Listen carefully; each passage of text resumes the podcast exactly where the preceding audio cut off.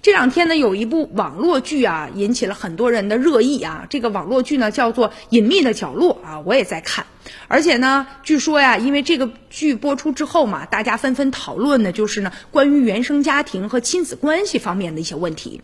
而且这部剧走红了之后啊，据说呢，这部剧是改编一个原著小说，叫做《坏小孩儿》。它的作者啊，紫金陈呢，现在也是特别的忙啊，一下子他就更火了。为什么说更火呢？因为早在二零一三年呢，他的小说《无证之罪》啊，就已经成为爆款了。因为他这个缜密的逻辑推理啊，和紧凑的故事的情节。就有很多的粉丝，然后在圈里大家都觉得他就是一大神级的推理小说的这个作家啊！而且二零一七年网剧呢《无证之罪》大热啊，在今年呢这《隐秘的角落》现在又刷屏了，而且他另外一部剧啊，现在由他那个剧改编的一部网剧也即将上映了。所以相较于网剧的结局啊，他说其实原著当中啊，就是更加纯粹的来展现了一种纯粹的恶啊！你比如说这个主角朱朝阳，他把这个同父异母的妹妹推推下了。窗台，而且还利用张东升杀死了父亲和继母等等等等啊！这个作者就坦言了，说其实啊，这个原著当中的那个主人公，其实原型就是我自己。因为我九岁的时候，我的父母离异了，父亲很快再婚，又有了一个女儿，我呢就和妈妈一起生活，我心里就憋着一股劲儿啊，我就想要挣很多很多的钱，凭自己的努力能过得好一点。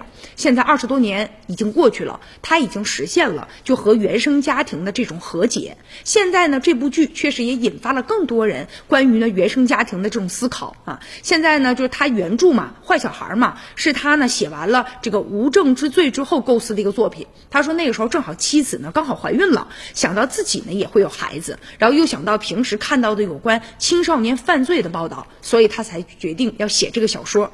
而且他是希望大人看到之后啊，你想一想啊，说其实孩子没有你想的那么那么简单，就是我们每个人我们都当过小孩孩子哈。所以说，我们应该懂孩子。可是为什么等我们长大了之后，我们就忘记了这一点呢？生活当中啊，他还是一个有说有笑的一个人，经常会吐槽啊、恶搞啊，所以很多的粉丝就会翻他的微博，字里行间觉得还挺幽默的啊。然后跟别人聊天，他还调侃呢，说我呀也开过这个剧本公司，但是后来这个两年啊，这一分钱也没赚着，后来就倒闭了，只剩下几个编剧了。别人都说，哎，你出名了多好啊，他却觉得说出名好像也没那么好吧，就觉得生生活现在变得很忙，已经打乱了他创作的这个节奏了。他希望这种状态赶点过去啊。但是我们倒是希望他的新作能够马上的啊，能够让大家所熟知。